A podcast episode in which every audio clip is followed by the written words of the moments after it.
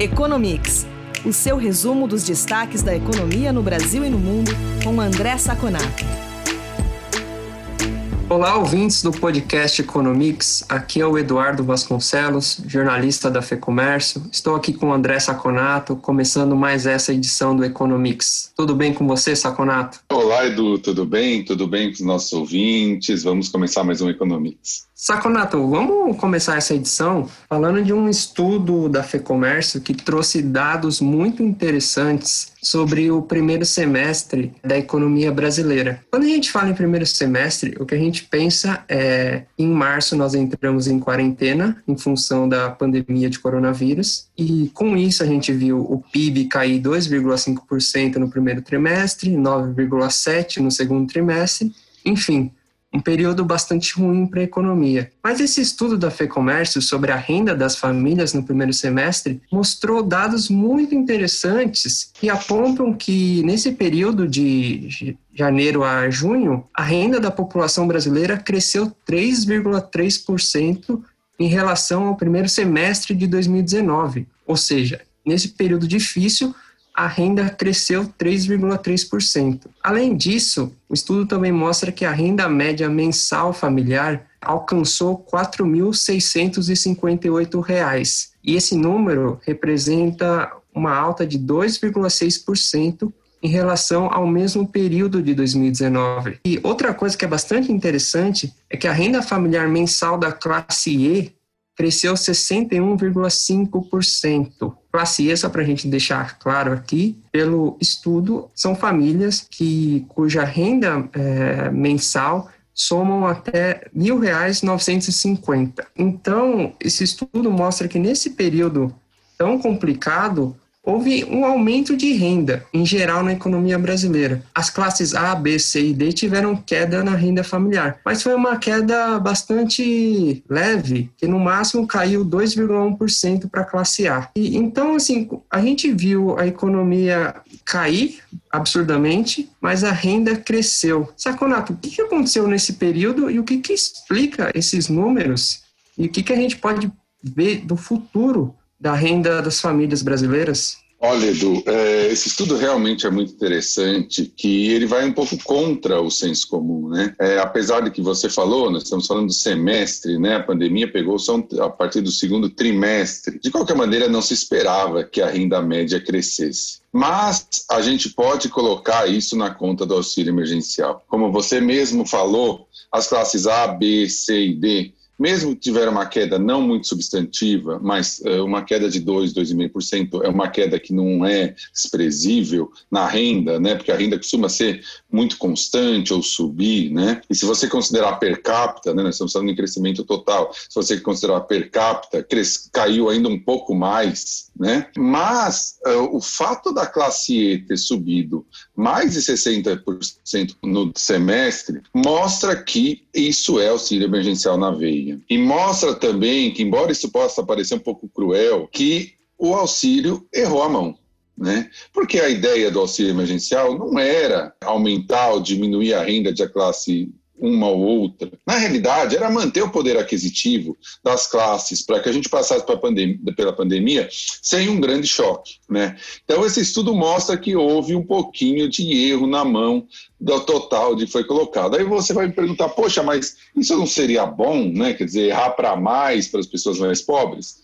Lógico, todos nós gostaríamos que isso acontecesse, mas isso tem um custo que é o custo fiscal. E isso pode reverter para algo negativo, para mesmo para as classes mais pobres no futuro. Porque se os investidores, se o mercado perceber que o governo está gastando mais do que deveria e que não vai conseguir corrigir a rota, isso vai gerar bem menos empregos no futuro. E dois ou três meses de auxílio emergencial num valor muito alto pode gerar anos de emprego menor. Né? Então, na realidade, dosar seria interessante nesse caso. Então, um, para a gente ter uma ideia, se a gente for pegar por classe de gastos né, na, do lado da demanda, as transferências do governo, que são quando o governo dá para a população dinheiro diretamente, subiram 318%. Quer dizer, a gente consegue perceber isso muito fácil. E também outro, que outro item que subiu muito foi a aposentadoria, porque manteve, obviamente, o valor real, nominal, né? Ninguém teve baixa de aposentadoria, só que o 13 terceiro foi antecipado. Então, esse 13 terceiro antecipado vai gerar uma lacuna no segundo semestre. Quer dizer, quando você antecipa o primeiro, o segundo já começa mais fraco, porque não vai ter essa antecipação de 13 terceiro. Isso mostra também que nós temos que ter uma cautela muito grande quando falamos no resultado do quarto trimestre, porque provavelmente o quarto trimestre vai mostrar, primeiro, não temos mais o 13 terceiro que já foi antecipado. Segundo, o auxílio emergencial não vai ser na mesma intensidade. E terceiro, as famílias sabem que além de não ser na mesma intensidade, provavelmente vai acabar depois de dezembro. Isso muda já a expectativa de consumo para esse trimestre. As pessoas não sabem o que vai acontecer, elas tendem a guardar e gastar menos. Isso também mostra, por exemplo, um dos efeitos que geraram a pressão de preço sobre alimentos. Se você tem na classe E uma, um aumento de mais de 60% de renda e esses bens, alimentos, têm uma elastidade de renda muito alta para essa classe de, de renda, né? quer dizer, as pessoas, cada real que elas ganham a mais, a tendência dela gastar isso em produtos básicos é muito alta,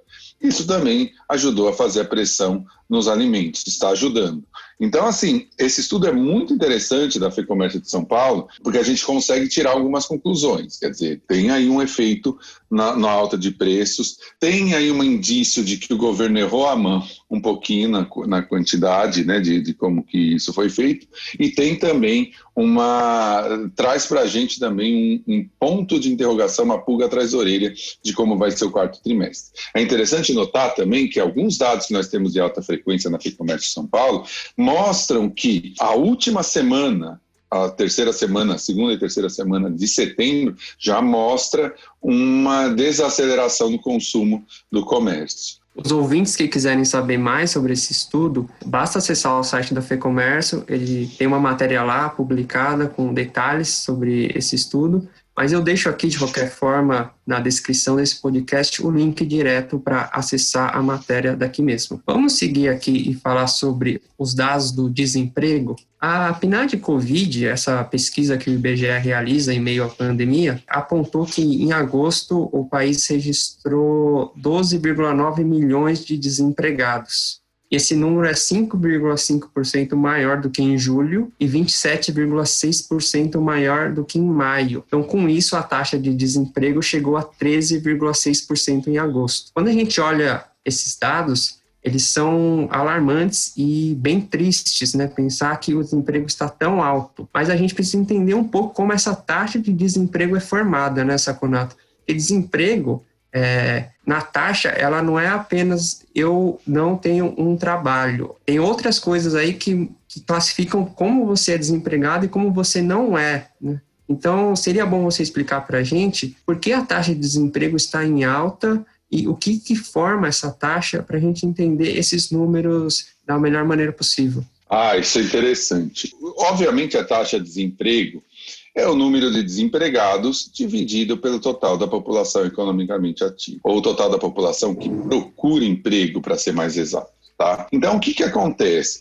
Pelo IBGE, se o IBGE pergunta para uma pessoa se ela procurou emprego no último mês e ela fala que ela não procurou, essa pessoa deixa de ser desempregada ela tem um nome na economia, chama de desalento. Ela não é mais desempregada, ela é desalentada, digamos assim. Significa que ela saiu da, da população total que está buscando emprego. Então, por exemplo, no caso da pandemia, que as pessoas ficaram fechadas em casa por mais de um mês, teve uma população, por conta da quarentena, teve uma população muito grande, obviamente, que não procurou emprego por pelo menos um mês. O que, que aconteceu com esse contingente gigante de pessoas? Elas saíram da amostra do IBGE. No IBGE, prazo é um mês, né? Tem, por, tem um exemplo, tem um índice do DIESE que geralmente o desemprego é muito maior que o do IBGE. A gente fica perguntando, pô, DIESE, IBGE, porque uma está errada, não está certo. Não, não está. É que o DIES estende esse período por mais tempo. Por exemplo, se a pessoa não estiver procurando por dois meses, para o ela continua sendo desempregada. O IBGE, ela não é mais desempregada, ela é desalentada. E o que aconteceu agora? Com o relaxamento da quarentena,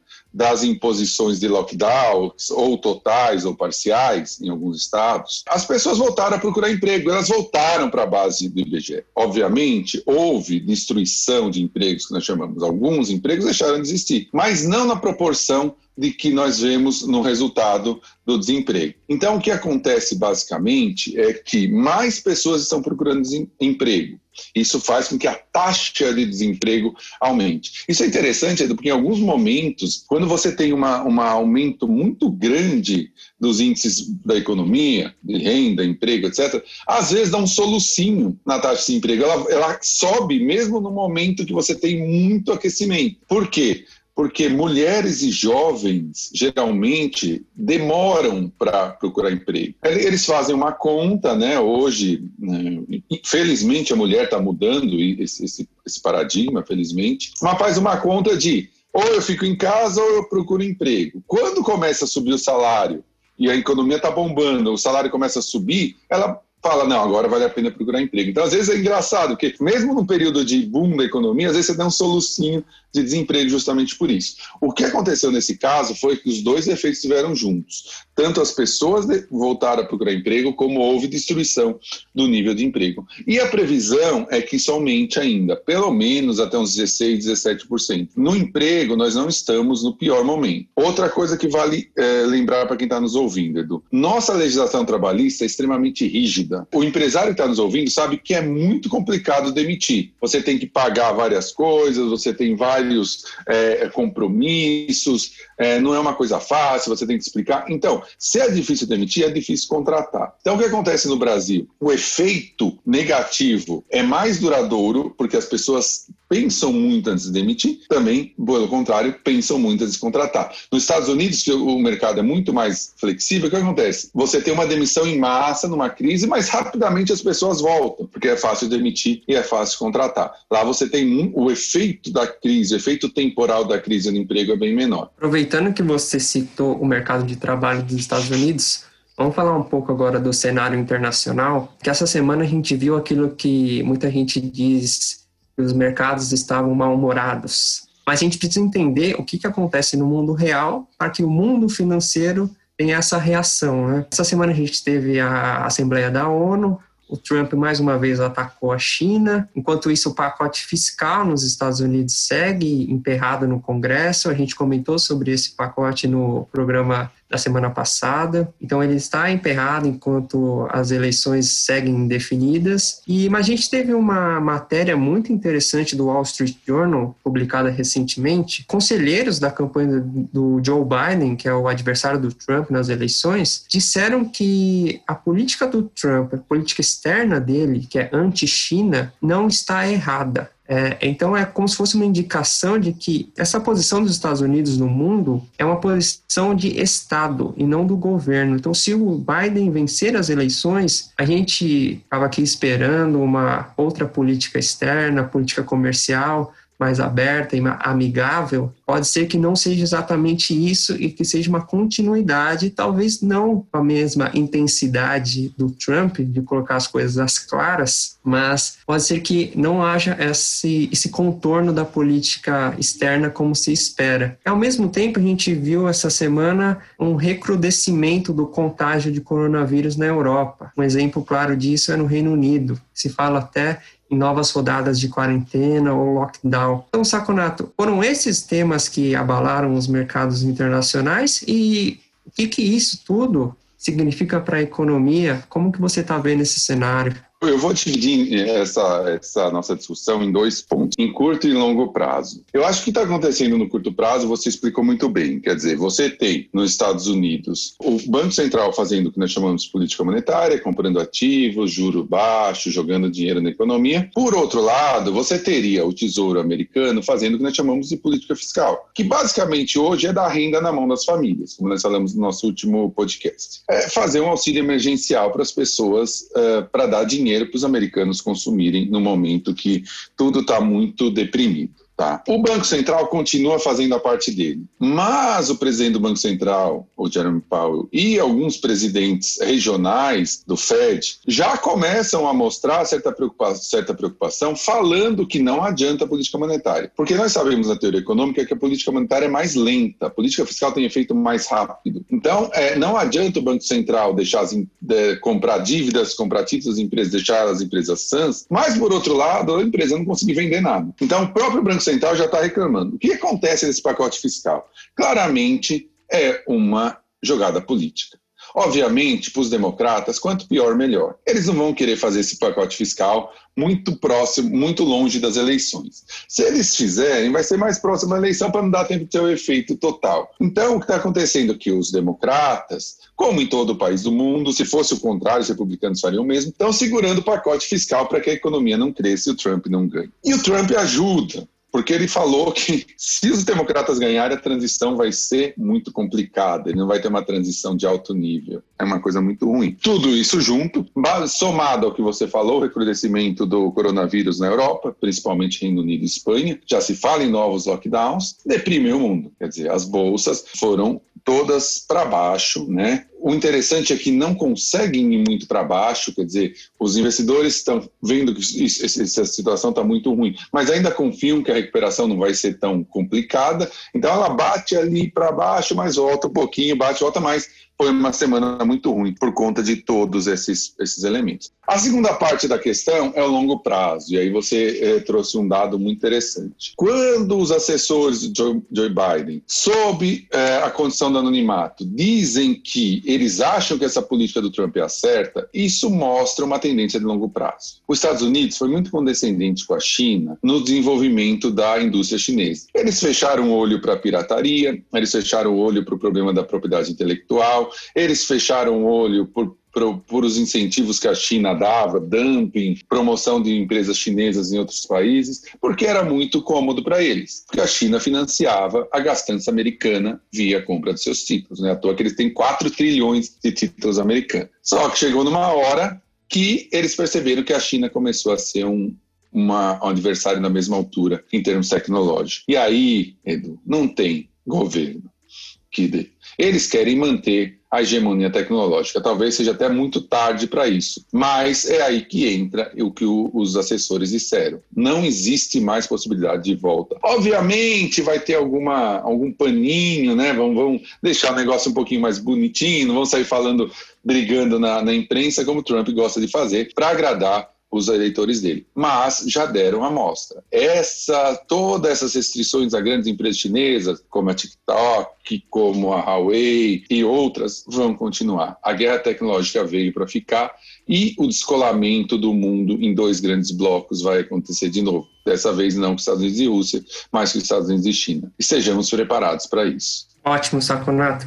Obrigado pela entrevista. É isso por essa semana. A gente volta a se falar na semana que vem. Perfeito, Edu. Muito obrigado pela nossa conversa, pelos nossos ouvintes que estiveram com a gente. Semana que vem a gente tem mais um Economista.